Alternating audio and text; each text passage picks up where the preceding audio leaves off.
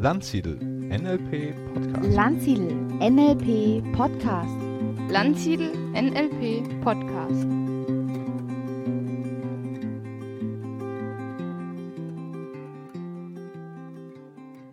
Herzlich willkommen zu einer neuen Ausgabe des Landsiedel Podcasts und ich bin heute im Gespräch mit dem Tom Veit. Hallo Tom. Hi Stefan, vielen, vielen Dank für die Einladung. Ja, schön, dass so passt. Wir sind auch tatsächlich hier live im Studio und nicht wie sonst über Zoom, aber ja, ich freue mich, dich ein bisschen näher kennenzulernen und über deine Sachen zu sprechen. Der Tom macht ganz, ganz spannende Geschichten. Und zwar nennt er sich Hypnomentalist. Was ist denn ein Hypnomentalist, Tom? Ja, also Hypnomentalist, da ist natürlich die Hypnose drin. Ähm, das ist das, was äh, ich einfach gerne mache, für mein Leben gerne. Äh, und Mentalist ähm, ist einfach, dass ich Mentaltechniken benutze zusätzlich zur Hypnose. Und ich liebte die Serie The Mentalist. Ähm, Ah, und deswegen äh, habe ich dieses Wortkonstrukt dann verwendet. Aber es passt auch so ein bisschen zu dem, was ich mache. Ich mache halt mehr als diese klassische Hypnose, die man so kennt, sondern versuche auch immer mit anderen Mentaltechniken, wie zum Beispiel NLP, ähm, hier Menschen zu Veränderungen zu bringen. Und du gehst auch aus, raus auf die Straße und übst mit Leuten in der Fußgängerzone, mit Passanten. Da werden wir sicherlich später noch ein bisschen drüber Ja, erzählen. ist mein, mein großes Steckenpferd, ja. Ja, wie bist du denn überhaupt so in diese Richtung gekommen? Oder was ist wichtig aus deinem Werdegang zu wissen? Ah, ja, mein Werdegang ist eigentlich ein sehr klassischer. Ich habe angefangen als Unternehmensberater äh, für Strategie und Prozessoptimierung, ja, so ein ganz äh, Klar, und dann wird man Hypnomentalist, ist ja logisch, jetzt wo du es sagst. Ja, nein, aber tatsächlich, ne? Ich war dann äh, auch im Change Management, also äh, Prozessveränderungsberatung, äh, und bin dann sehr schnell gewechselt in das Thema Innovation. Ähm, war halt Innovationsberater, wie können neue Märkte, neue Geschäftsmodelle erschlossen werden. Ja, bin dann bis zu einem Chief Innovation Officer gekommen in meiner Karriere. Ähm, habe aber immer weniger Sinn tatsächlich gesehen in meiner Arbeit. Ja, also ähm, jetzt, wo ich mich echt viel mit NLP beschäftige, habe ich auch gemerkt, warum. Ja, zunehmend äh, die Firma, in der ich gearbeitet habe, hatte halt ein ganz anderes Wertesystem äh, gelebt äh, als das, was mir wichtig ist. Und obwohl die nach außen sehr innovativ erschienen, waren sie doch sehr Prozessstruktur und Hierarchieorientiert. Und das konnte ich irgendwann einfach nicht mehr mit meinen so vereinbaren. Ja, und dann hat es mich irgendwann rausgetrieben. Ähm, und äh, ich habe mich schon immer nebenher mit, mit äh, auch mentaler Veränderung beschäftigt, äh, Hypnose, Psychologie, äh, solche Sachen. Und letztendlich bin ich dann zur Hypnose gekommen über ein Video, was ich gesehen habe von einer Blitzhypnose-Demonstration. Und damals dachte ich, ähm, was der da zeigt, das kann nicht echt sein. Ja, weil mit einem Fingerschnipp jemanden in Trance versetzen und er hat dann die skurrilsten Sachen gemacht. Äh, und dann habe ich gesehen, tatsächlich, da gibt es auch Seminare dafür, da kann man Bücher für kaufen, äh, das kann man tatsächlich lernen. Und so habe ich mich damit mehr und mehr beschäftigt. Ja. Ja, was hat dich daran so fasziniert? Kannst du das noch ein bisschen genauer sogar beschreiben? Ich meine, es gibt ja viele Leute, die irgendwie fasziniert sind, Hypnose, man weiß nicht so richtig, Ja. da passiert was und Veränderung oder was war das bei dir? Ja, also tatsächlich, ich, mein Zugang zur Hypnose ist ja über diese Blitzhypnose gekommen. Und ähm, ja, man kann sich so im Allgemeinen vorstellen, dass man mit äh, psychologischer Veränderungsarbeit und mehreren Sitzungen auch Glaubenssätze äh, und, und Ansichten und sowas verändern kann. Was mich damals so fasziniert hatte, ist das in, das in Sekunden zu sehen. Ja, also tatsächlich äh, ein Fingerschnipp, ein paar Worte und jemand vergisst seinen Vornamen oder der Fuß klebt am Boden. Ne? Das war für mich einfach so fantastisch, dass ich da mehr lernen wollte und bin darüber dann erst dazu gekommen, was mit Hypnose noch alles möglich ist, ja, außer diese Show-Effekte. Und was sagst du heute? Ist das möglich oder ist fake? Ist das Ähm. Entertainment oder ist da was dran? Äh, alles echt. äh, alles möglich. Es gibt natürlich äh, Videos, die ähm, stark zusammengeschnitten sind, die nicht die ganze Wahrheit zeigen.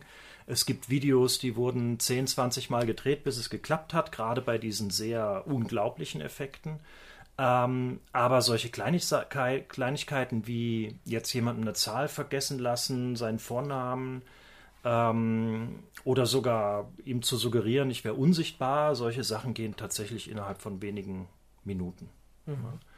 Ähm, wenn man die richtige Technik kennt und das richtige, ähm, die richtige Überzeugung bei seinem Gegenüber schafft. Ja, das ist eigentlich der Kern von dem, warum Hypnose in meiner Welt funktionieren kann. Mhm. Tom, du hast zwei Bücher geschrieben über Hypnose.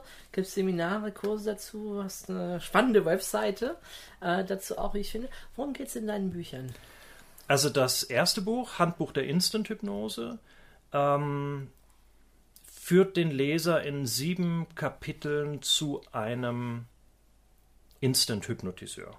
Also, Instant heißt ja inst sofort, direkt, gleich, ja, ne? Sowas. Genau, also erstens sehr schnell. Mhm. Ja, ich äh, nenne es jetzt nur nicht Blitzhypnose, sondern Instant-Hypnose, weil ich damit auch verbinde das Spontane, Ungeplante. Ja. Äh, viele Hypnotiseure oder Hypnosetherapeuten kommen bei mir ins Seminar. Ähm, unter anderem, weil sie sagen, ja, die Leute sprechen mich oft darauf an, du bist doch Hypnotiseur, zeig doch mal.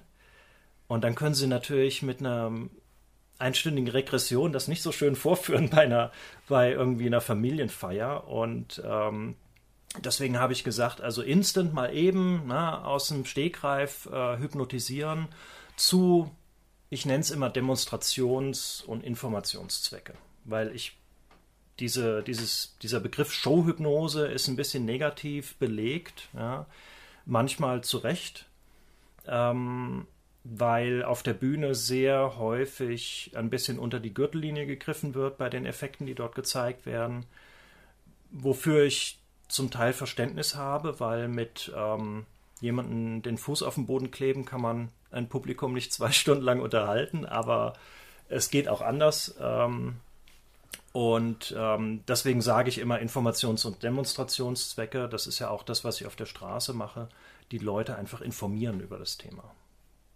Hm. Ja, es gibt ja verschiedene hypnotische Richtungen und Stile auch und auch verschiedene Ansätze und Ideen. Ne? Das eine ist mal ist ja Hypnotherapie, ganz breiter Ansatz, äh, wirklich Menschen auch zu helfen, oft dann auch über mehrere Sitzungen, also muss nicht sein, aber oft wirklich mit, mit einem Plan, mit einer Strategie, mit einer Störung, mit einer Diagnose und dann daran zu arbeiten. Das ist ja eins. Was wir ja in den NLP-Seminaren sehr oft machen, ist ja einfach Einführung ins Milton-Modell, Mildsprache, das werden viele unserer Hörer kennen.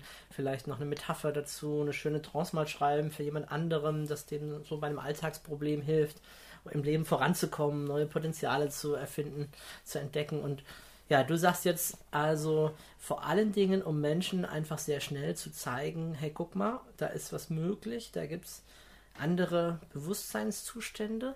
Oder wie würdest du das beschreiben? Was ist, was ist eigentlich Hypnose oder Trance für dich? Ja, also erstmal Hypnose und Trance ähm, sind für mich zwei Paar Schuhe. Trance ist ein veränderter Bewusstseinszustand. Die meisten Menschen äh, verbinden ja eine hypnotische Trance mit Entspannung. Und fast alle Hypnosetherapeuten benutzen auch die Entspannung als den Inhalt von einer Trance.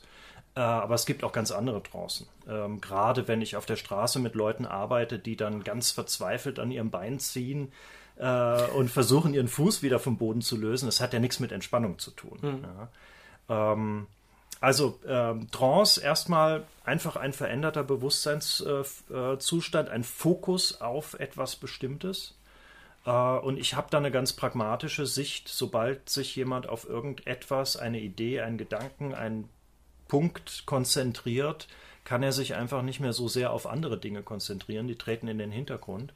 In der Therapie benutzt man das, weil zum Beispiel auch begrenzende Glaubenssätze in den Hintergrund treten und man dadurch kreativer nach Lösungen suchen kann.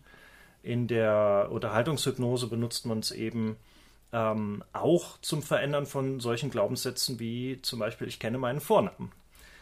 Ja, ähm, Hypnose hingegen ist der Prozess, ähm, wie man jemanden in eine Trance führt, mit Suggestionen Veränderungen herbeiführt und ihn dann aus der Trance wieder rausholt. Also kurz gesagt. Mhm. Ja, ich sag mal, das Werkzeug, das Mittel, um jemand da hineinzuführen. Und Trance, hast du ja auch schon gesagt, ist der Zustand, in dem ich dann bin. Und wir sind ja auch tagsüber ganz oft spontan in diesem Zustand. Ne? Einer der Schüler Ericsson, der Rossi, hat ja ein Buch geschrieben, die 20 Minuten Pause. Der sagt so, alle 90 Minuten sacken wir mal weg irgendwo. Und das kennen dann manche vielleicht, Klassiker beim Autofahren, irgendwie, was, äh, bin ich schon so weit? Ich, denn jetzt eigentlich gefahren? Ich war in Gedanken völlig weg oder in den Keller gehen und äh, was wollte ich jetzt eigentlich holen? Oder so spontane Alltags-, kleine Alltagstrance-Phänomene, die begegnen ja vielen von uns ganz häufig. Viele denken sich nichts irgendwie dabei, habe ich ja geträumt, ne? Ich meine, Trance-Zustände sind ein Stück weit ja auch im Flow, jetzt beim Sport oder wenn ich jetzt äh, vielleicht eine anspruchsvolle Aufgabe gerade löse, Strategiespiel oder wo auch immer, tauche ich ja auch ab in diesen Zustand. Ne, In unserer Kultur, wie du sagst, ist natürlich ganz oft verbunden mit, ja, setz dich hin, leg dich hin, mach die Augen zu und gleite in diesen Zustand. Ja, und das sieht bei euch ja dann ganz anders aus. Wie bist du denn auf die Idee gekommen, auf die Straße zu gehen oder wie hat das angefangen? Ja, also tatsächlich war das in einem Blitzhypnose-Seminar, wo der Seminarleiter, der Trainer, uns empfohlen hat, zum Üben dieser ganzen äh, Techniken doch einfach in die Fußgängerzone zu gehen und Passanten anzusprechen.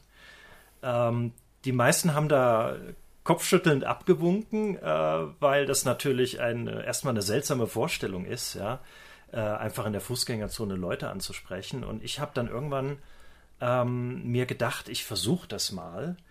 Ähm, bin dann äh, in Darmstadt in die Fußgängerzone gegangen, habe natürlich erstmal eine halbe Stunde nicht den richtigen Platz gefunden und dann war die Sonne zu stark oder zu schwach und das Wetter. Und dann habe ich mir irgendwann dann mal ein Herz gefasst und, und habe angefangen, Leute anzusprechen.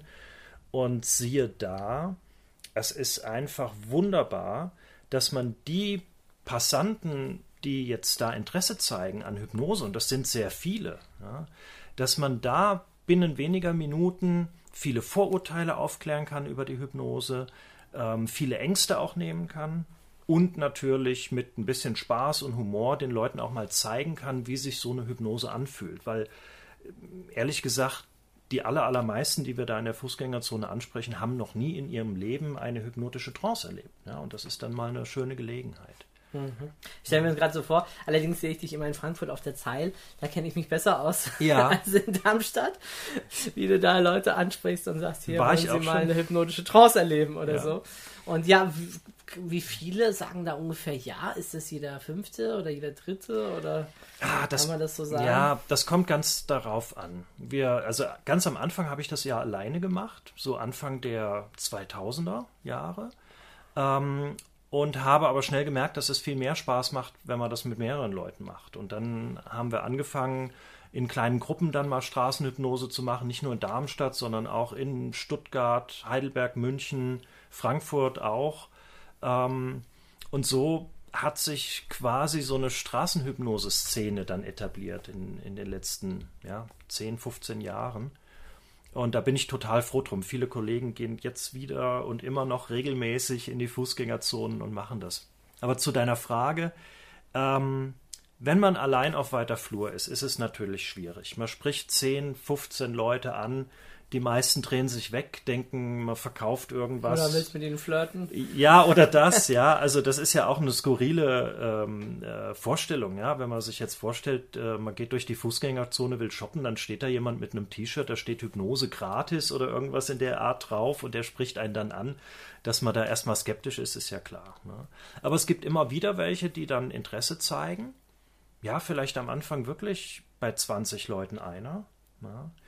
Ähm, und dann kommt man kurz ins Gespräch, dann mache ich mit denen eine kleine Hypnose und dann fängt es natürlich an, die Leute bleiben stehen und schauen, was passiert denn da? Das sieht ja auch komisch aus.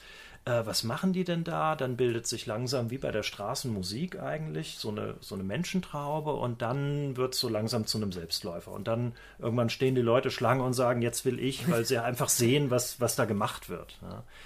Deswegen kann man es so schwer sagen. Am Anfang immer schwierig und später äh, kann man gar nicht mehr aufhören damit. Ja. Es gibt ja auch äh, mindestens ein Seminar von dir, wo du das auch heute noch nach wie vor machst, ne, mit Ja. Leuten. Ähm, was, was kommt da so auf die Leute zu? Wenn ich jetzt so ein Passant bin und ich jetzt, oh, ja, schon, okay, ja, gut, was muss ich jetzt tun? Mhm. Dann, äh, ja, was? Ja, also der Ablauf ist eigentlich immer ähnlich.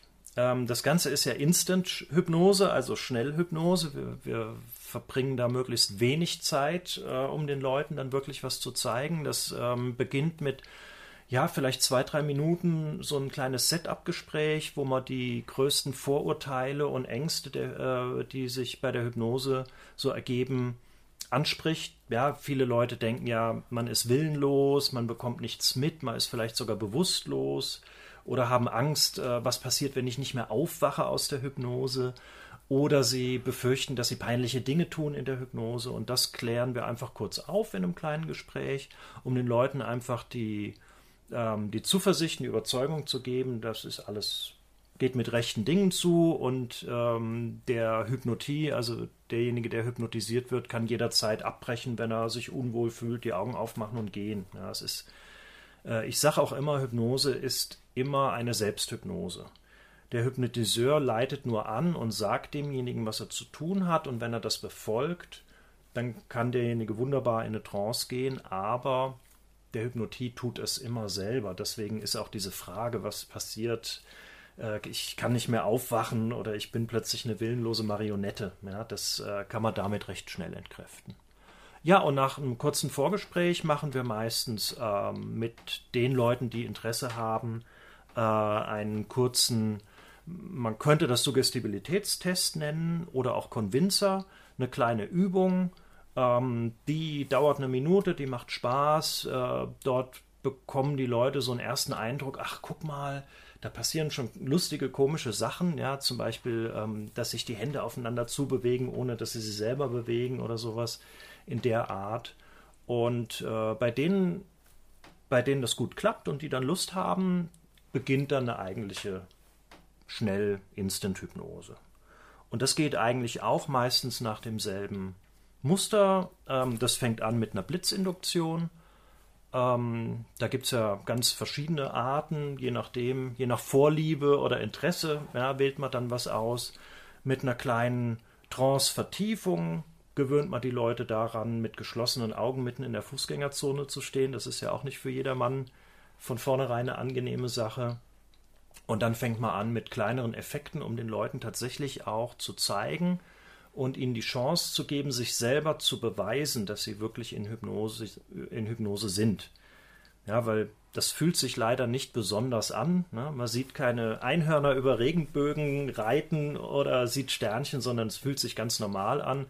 Äh, und ohne diese Tests oder Beweise würden viele dann nach der Hypnose sagen, aber ich war ja gar nicht in Hypnose. Ja.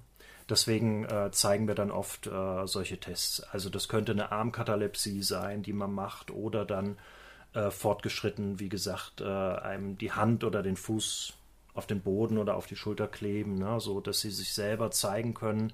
Selbst wenn sie sich stark anstrengen, können sie diese Hand oder den Fuß nicht mehr lösen. Das ist das, wo es beim meisten dann Klick macht, wo sie sagen, das ist wirklich ein stark veränderter Zustand und ich erlebe meine Realität jetzt anders als vorher. Ja, gibt ja diese lustige Geschichte, äh, die habe ich zumindest gehört, dass mal bei Wetten das äh, einer mal halt hier diese Handfalte-Test und die Hände, ne, die Hände zusammengelegt und dann kleben jetzt fest und dann ist irgendwie die Übertragung gestört worden und dann haben die Angehörigen angerufen, weil man konnte nicht mehr telefonieren mit den zusammengefalteten Fingern und haben gesagt, sie müssen das wieder auflösen. Hier, äh, mein Sohn, mein Mann oder wer immer mitgemacht hat, kriegt die Hände nicht, nicht mhm. mehr auseinander. Ja. Also. Ja, da sieht man, wie äh, äh, solche hypnotischen Suggestionen, wie stark die sein können und dass die äh, eben auch anhalten können, wenn der Hypnotiseur mal gerade nicht im Raum ist. Mhm. Ja. Allerdings in den meisten Fällen ähm, ist das Setting immer ein ganz klares. Ob das jetzt bei der Showhypnose auf der Bühne ist oder auf der Straße. Die Leute wissen genau, hier fängt es an, da hört es auf. Ja, die sind ja nicht willenlos, die können ja noch denken. Und äh, normalerweise wissen die Leute ganz genau, ah, hier ist die Demonstration jetzt zu Ende. Ähm, das heißt, normalerweise müsste man auch diese Suggestionen gar nicht mehr wieder wegnehmen. Das wissen die Leute von selber. Wir machen das natürlich trotzdem. Hm äh, immer einfach zur Sicherheit und dass jeder weiß, jetzt ist es wieder vorbei. Mhm. Wie sind denn die Reaktionen, wenn jetzt jemand das so mitgemacht hat und er hat auch einen Suggestibilitätstest bekommen und hatte verschiedene Sachen erlebt, die er vielleicht so nicht kannte vorher? Äh, wie sind die Menschen dann so drauf oder was sagen die? Ja, also die allermeisten sind dankbar für dieses, diese Erfahrung, mhm. die sie gemacht haben. Ja, weil tatsächlich, ich meine, ich mache das jetzt schon viele, viele Jahre und ich muss mir auch immer wieder in Erinnerung rufen, dass eine Instant-Hypnose zu erleben ja schon eine, eine ganz besondere Erfahrung ist. Ähm, und da sind viele Leute auch sehr dankbar dafür, dass sie das mal erlebt haben. Und je nachdem, wenn Passanten äh, mit ihrem Partner oder in einer Gruppe ankommen und einer äh, wurde dann hypnotisiert, äh, nach der Hypnose ist das dann normalerweise fallen alle Freunde über ihn her und sagen, erzähl doch mal und, und was mhm. war das wirklich so? Das hat so ausgesehen, als ob. Und der sagt dann, ja, genau so war das und das war eine tolle Erfahrung. Und dann wollen die anderen dann auch das erleben meistens. Ja. Also ein richtiges Happening für viele, wirklich ein, ein Erlebnis, könnte man ja, wirklich sagen. Ja es ist ja auch eine Erlebnishypnose auf der Straße. Wir machen ja keine therapeutische Hypnose, mhm. äh, wir machen keine Showhypnose in dem Sinne, sondern das, was mir wichtig ist, ist mit bestimmten Demonstrationen und mit Spaß den Leuten eben zu zeigen, ach, guck mal, so kann Hypnose sein, so schnell, so angenehm und äh, mit so viel Spaß. Und das ist auch der Grund, warum ich dann sage, wenn du mal ein Problem hast und denkst, Hypnose könnte dir helfen, dann kannst du auch mal zu einem Hypnosetherapeuten gehen, was sie vorher vielleicht nicht gemacht hätten. Mhm, genau, also sorgt für, ja, natürlich auch für ein bisschen Werbung für die Methode, ja. Akzeptanz vielleicht möglicherweise auch, rückt es wieder ins Bewusstsein. Ähm, ich meine, ich bin ja auch ständig umgeben durch den Kontext NLP, Coaching, Therapie und so weiter davon. Für mich ist das was ganz Normales, aber für viele Leute da draußen äh, sicherlich äh, so erstmal noch nicht. Ja. ja. lass uns doch mal ein bisschen über diese andere Seite von äh, Hypnose reden. Ähm, ja, was kann man damit machen? Wo siehst du Anwendungsfelder, Möglichkeiten? Ich meine, es gibt ja auch ähm, fundierte Ausbildungen, ähm, wie wir sie ja auch in Zukunft zusammen mhm. anbieten wollen. Unter anderem, das kann man ja auch richtig lernen. Ich meine, es ist ja eine Kunst dabei. Äh, wo siehst du Anwendungsfelder und für wen könnte das interessant sein? Also ähm, eines, ein Anwendungsfeld haben wir ja auch schon angesprochen, Entspannung, ja, was äh, sehr häufig ähm, der Grund ist, warum jemand eine Hypnose erleben möchte. Äh, es gibt viele Menschen, die haben Schwierigkeiten, sich zu entspannen, die haben vielleicht Stress, äh, die haben eine angespannte Lebenssituation, Schlafschwierigkeiten, können nicht runterkommen. Also allein dafür ist eine hypnotische Trance sehr, sehr gut geeignet. Das ist eigentlich eins der leichtesten Dinge, die man äh, mit der Hypnose erreichen kann, eine tiefe Entspannung und auch eine nachhaltige Entspannung. Aber es gibt natürlich auch ähm, ganz andere, also therapeutische Anwendungen in der Hypnose. Ähm, viele meiner Kollegen ähm, machen sehr, sehr viele Rauchentwöhnungen zum Beispiel, mhm. wo Raucher, die aufhören wollen zu rauchen, zu ihnen kommen. Ähm, eine sehr ähm, kraftvolle Hypnose, die auch oft schon innerhalb von einer Sitzung zu Erfolg führt. Ja. Ähm, Menschen, die mit ihrer Ernährung Schwierigkeiten haben, mit ihrem Gewicht vielleicht, die äh, schon vieles versucht haben, aber nie so richtig zum Ziel gekommen sind. Dort kann man auch mit Hypnose sehr viel erreichen. Einfach ein anderes Ernährungs- und Gesundheitsbewusstsein, ich sag mal, installieren ja, sodass äh, diese Menschen einfach viel freier und völlig ohne Anstrengung später ähm, auf ihr Wunschgewicht kommen. Das ist ja bei der Hypnose, finde ich, eins der großen Vorteile, dass die Effekte völlig ohne Anstrengung später passieren. Man muss nicht mehr seinen inneren Schweinehund besiegen und man muss nicht Kalorien zählen und dies und das, sondern es ist eigentlich, es geht wie von selbst. Klingt natürlich verlockend für viele. Äh, hey, ich setze mich hin und du machst jetzt mal und danach äh, rauche ich nicht mehr oder danach verliere ich dann leicht mein Gewicht. Ja. Ja, ähm, denken viele genau. Ich hatte vorhin gesagt, jede Hypnose ist eine Selbsthypnose und auch jede therapeutische Hypnose ist eine Selbsthypnose. Also im Wesentlichen ist der Hypnotiseur ja nur der Coach, der, ich sag mal, der Reiseleiter durch die Trance, wenn man es so nennen will. Äh, die Motivation sich zu verändern, muss schon vom Klienten kommen. Ja? Also wenn jemand kommt und sagt, meine Frau hat mich geschickt, ich soll aufhören mit Rauchen, ähm, ist das schon eine schwierigere Situation. Ja? Also da muss man dann erstmal an der Eigenmotivation arbeiten.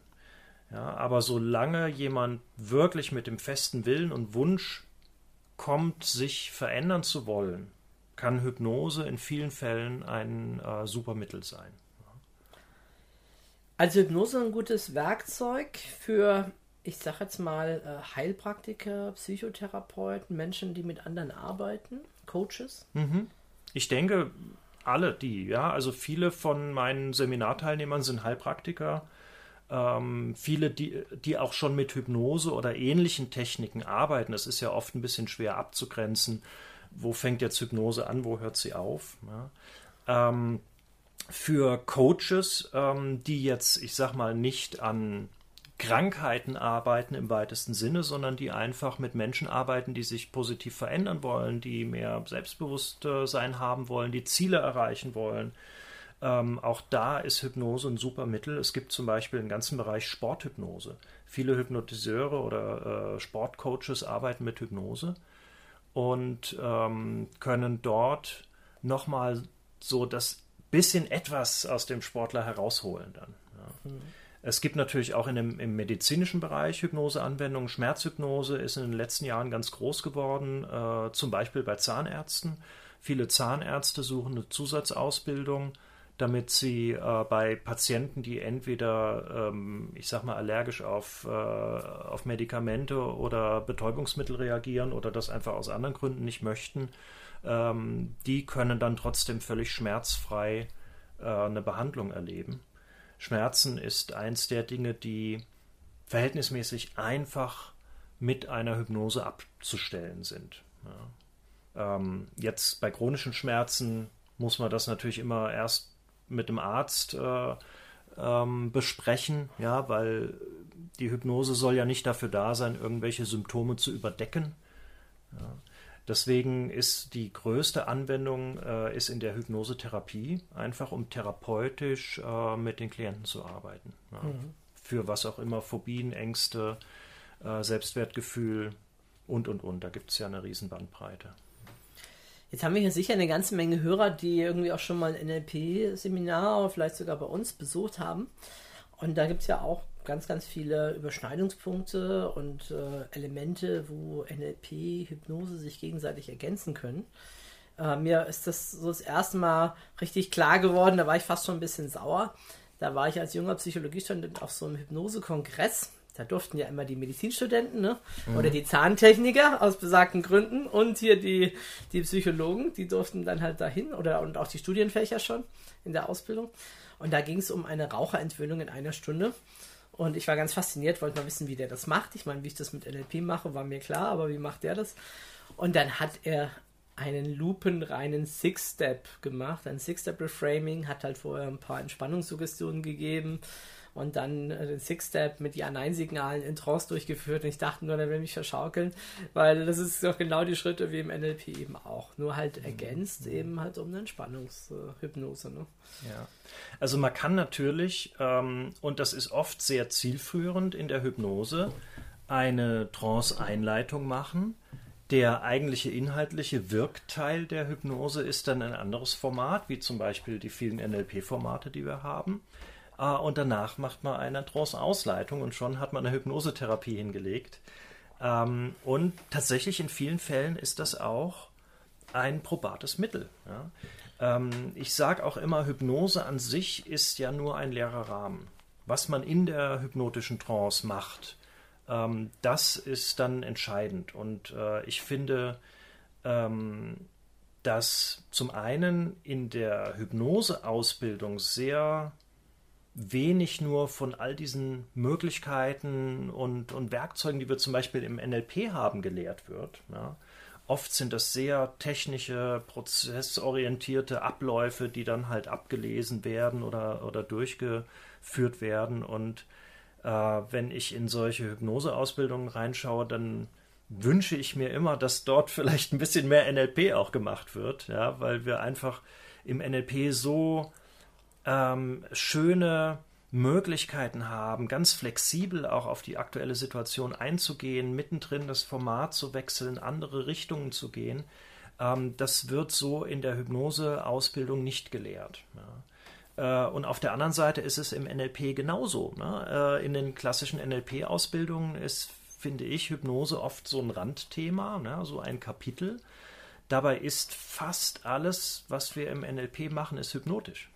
Ja, ich meine, weil Teilearbeit, ne? ich sage immer zu meinen Teilnehmern, äh, weil sie dann fragen, ja, wach oder in Trance oder wie auch immer, sage ich ja, im Wachzustand redest du doch nicht mit deinen inneren Teilen, oder? Da ist doch schon Ja. irgendwie der Fokus mal Ja. nach innen und schon bist du doch in dem Zustand. Ob es jetzt eingeleitet wurde oder nicht, aber du, klar, manchmal bietet es sich an, das noch Mhm. zu vertiefen oder zu verstärken, aber du kommst auch so in den Zustand.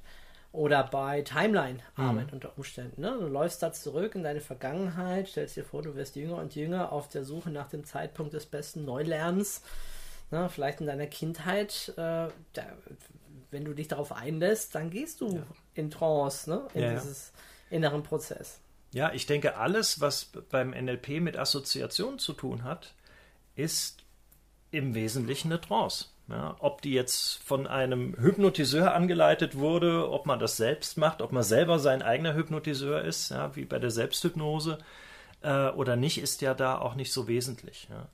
Und ähm, wenn man die Hypnose da noch ein bisschen bewusster und aktiver einsetzt, kann man eben solche Effekte der Assoziation oder inneren Suchen noch sehr viel besser verstärken eben. Also man kann die Hypnose unheimlich gut äh, im NLP nutzen, um die Formate noch tiefer, noch besser äh, zu gestalten. Ja, vielleicht lass uns noch ganz kurz brainstormen, was es noch für Formate gibt. Also neben Teilearbeit, äh, haben wir gesagt, Timeline habe ich gerade gesagt. Klar, immer wenn es um sehr intensive Zustände geht. Chordtransformation. wäre für mich der Klassiker. Ja. das ist eine große, große hypnotische, äh, hypnotisches Format. Ja. Ja. Beim Anker verschmelzen haben wir sogar diesen Hypno-Talk, ne? wenn die beiden Anker dann gleichzeitig miteinander verschmolzen werden, da ist ja sogar ein bisschen Milton-Sprache sogar explizit mit drin. Anker benutze ich auch in der Hypnose sehr, sehr häufig.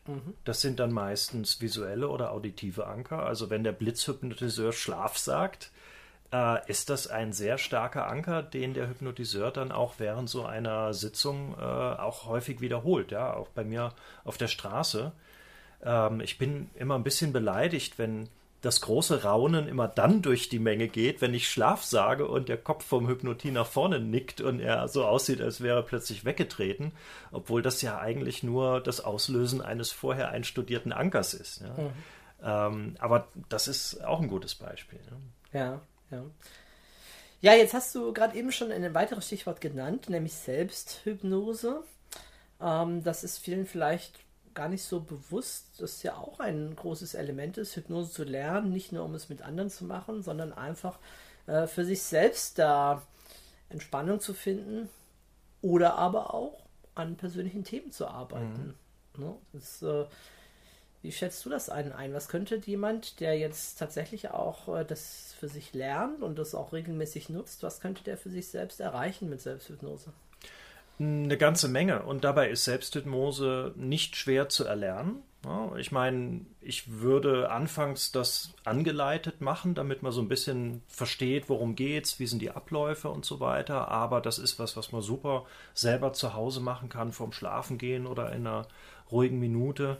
Ähm, mit Selbsthypnose kann man eigentlich, äh, um es mal auf den Punkt zu bringen, all das machen, was man mit NLP-Formaten an sich selber auch machen kann. Ja, also man kann an seinen Zielen arbeiten, die Zielerreichung nach vorne bringen, die Motivation zur Zielerreichung. Man kann ähm, auch sich über seine Werte besser bewusst werden, zum Beispiel. Ja. Ähm, in einer hypnotischen Trance bin ich einfach in einem Zustand, in dem ich einen besseren Zugang zu meinem Unterbewusstsein habe.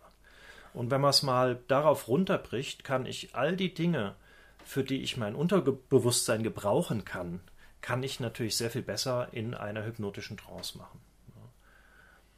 Ähm, ja und da fallen mir eine ganze Menge äh, Dinge ein. Also wir hatten äh, anfangs über Entspannung gereden, äh, geredet. Äh, Entspannungstrancen sich selber geben oder Entspannungstechniken äh, zum besser Einschlafen, zum Runterkommen in der Pause.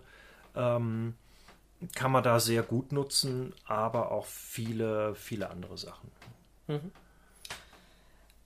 Auch teilweise nur bis hin zu ähm, psychosomatischen Geschichten, Störungen. Ähm, gibt es ja die Schmerzen, hatten wir vorhin ja auch schon Ja. mal in dem anderen Kontext. Also wirklich gibt es eigentlich jedes Feld, wo man für sich dann auch Suggestionen formulieren kann. Vielleicht am Anfang tatsächlich erstmal angeleitet, um da einfach äh, auf dem richtigen Weg zu sein und dann aber die per persönliche Wiederholung, die dann auch die Veränderung bringt. Genau. Also manchmal Schmerzen äh, ist so ein Klassiker. Ja? Man hat jetzt diffuse Rückenschmerzen, war beim Arzt, äh, konnte er nichts feststellen oder Therapie ist schwierig und ähm, sind chronisch vielleicht, ja. Äh, und der Arzt hat gesagt, ja, nimm halt Schmerzmittel, ja, was äh, auf Dauer natürlich auch nicht so äh, optimal ist. Äh, da kann man sehr viel machen. Oder vielleicht gar nicht so weit gegriffen bei gelegentlichen Kopfschmerzen, die jeder mal hat. Ja. Also es gibt da eine ganz äh, einfache klassische, äh, klassische klassisches Hypnoseformat. Man gibt dem Schmerz eine Farbe, äh, verändert die Farbe in einer Selbsthypnose und löst damit quasi den Schmerz äh, fast auf. Das kann ganz schnell gehen. Im NLP würden wir Submodalitäten Ja. Arbeit dazu sagen und Genau, le ja. lehren das ja auch zum Teil in den Ausbildungen. Äh, ganz genau. Ja, ein Begriff fällt natürlich immer, wenn wir über das Thema reden. Das ist das Thema das Unbewusste oder so. Äh, was ist denn so deine Idee oder dein persönliches Konzept? Was hast du da für eine Idee? Was, was, was passiert da, wenn wir Veränderung in diesem Trance-Zustand erleben oder wenn wir von unserem Unbewussten reden? Was meinen wir damit eigentlich? Also ich sehe den Begriff das Unbewusste ganz pragmatisch. Äh, unser bewusster kognitiver Geist ähm, braucht sehr viel Energie, äh, ist sehr kompliziert und kann sich eben nur auf sehr wenige Dinge gleichzeitig fokussieren. Ja? Ähm, darin sind wir sehr gut, uns auf eine Sache zu konzentrieren und zu fokussieren, aber gleichzeitig vergisst man, ähm, dass man dadurch eben sich auf alle anderen Sachen nicht so gut fokussiert. Und in meiner Definition ist alles, worauf ich mich gerade nicht fokussiere, unbewusst.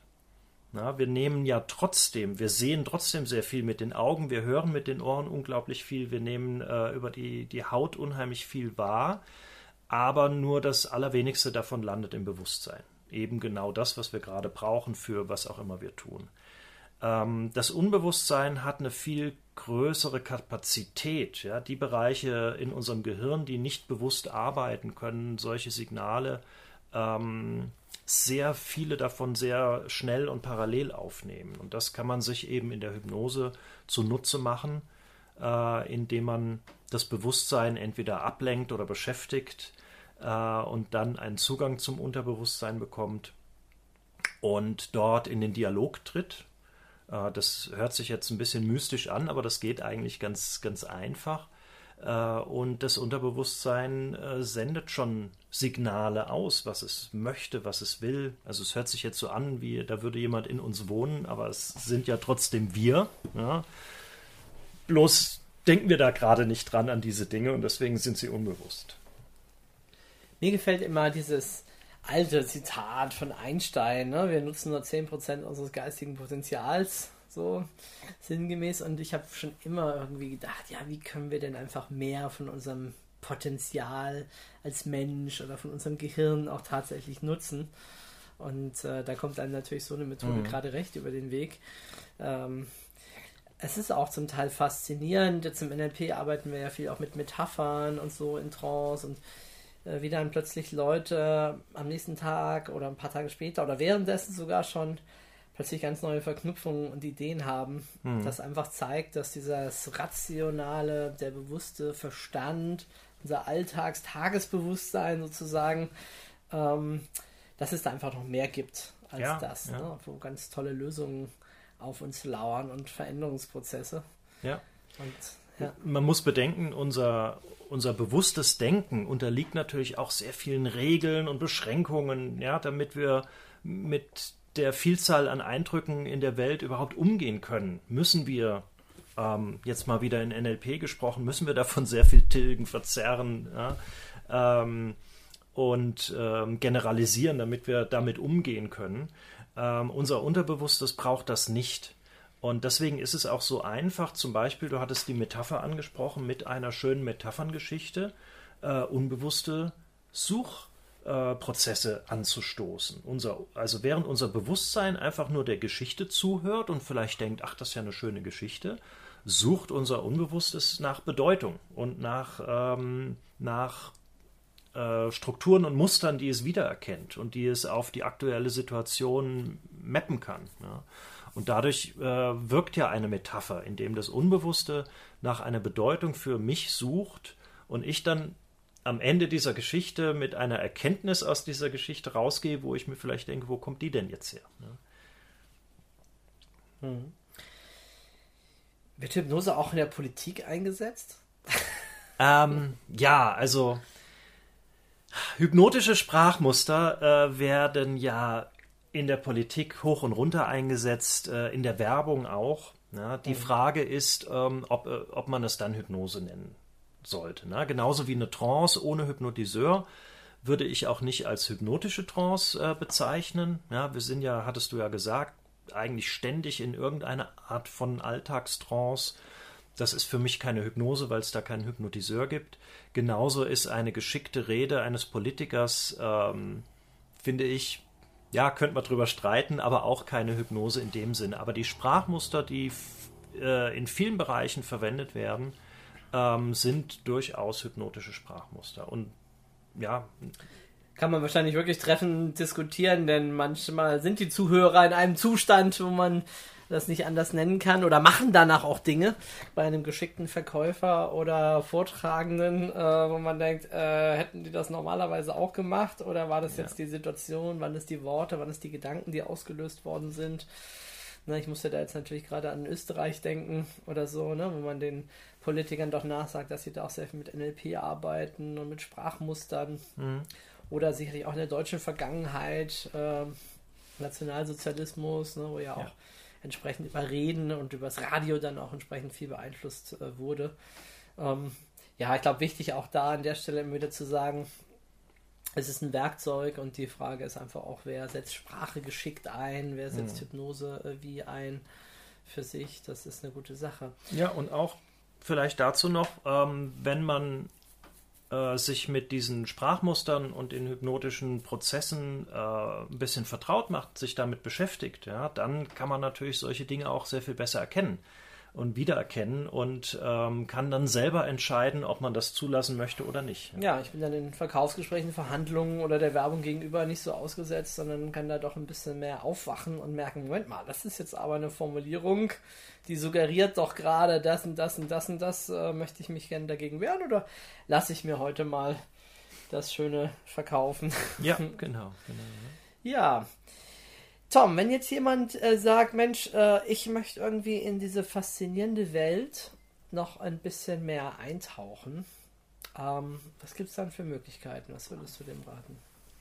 Also kann der Buch lesen? Ähm, genau. Äh, entweder wer sich für diese Instant-Hypnose oder Straßenhypnose im engeren Sinne ähm, interessiert, der kann ähm, das Handbuch der Instant-Hypnose schauen äh, reinschauen, wer sich eher für die Zusammenhänge von Trance, Suggestionen, Erlebnissen, Überzeugungen äh, interessiert, ähm, dem würde ich eher das äh, andere Buch empfehlen, Helix, die DNA der Hypnose, ähm, wo so ein Konzept aufgespannt wird, was sehr leicht verständlich ist, was ich eigentlich auch für mich als ähm, Instant-Hypnotiseur geschrieben habe, damit ich das immer im Hinterkopf halten kann. Ähm, und dort sind natürlich auch noch äh, andere Demonstrationseffekte ähm, äh, beschrieben, die man könnte das Wachhypnose nennen. Also eine Hypnose ohne eine offizielle Induktion einer Trance, äh, die für viele noch viel unglaublicher wirkt, ja, weil es nicht aussieht wie Hypnose. Und dann die Bücher kommt man über deine Webseite oder auch ganz normal im Handel oder ähm, Ja, entweder über die Webseite oder über Amazon äh, oder man kann sie im Handel bestellen. Ja. Mhm. Genau. Ja, jetzt gibt es natürlich auch die Möglichkeit, dich äh, noch äh, live zu erleben. Mal, wir sind ja auch gerade dabei, ein bisschen über die World of NLP mal zu schauen. Da wird es dann sicherlich irgendwann auch mal ein Kennenlernen-Seminar oder Schnupperseminar einfach geben, wo man mal schauen kann, äh, bist du der Richtige für mich? Ne? Mhm. Oder ist, es, ist Hypnose das was für mich, was mir passt und was mir gefällt? Und dann sicherlich auch Seminare und Ausbildungen, wo man dann das, wenn man das möchte, äh, ganz arg auch noch vertiefen kann. Genau. Also einmal jetzt zu Corona-Zeiten wahrscheinlich äh, eher sinnvoll ähm, in einem Online-Format. Ja. Aber ich gebe natürlich auch klassische Seminare vor Ort, ja, wo man dann eben äh, gerade bei diesen Blitzinduktionen doch besser tut, wenn man die Sachen vor Ort übt mit echten Menschen. Ja, das mhm. ist über, über eine, eine Zoom-Konferenz ein bisschen schwierig, ja. Aber man kann sehr vieles äh, machen, auch die, die klassische Hypnose-Ausbildung, ähm, die verschiedenen Bereiche in der Hypnose, sei es jetzt so Grundlagen oder Selbsthypnose oder, oder andere Anwendungsbereiche.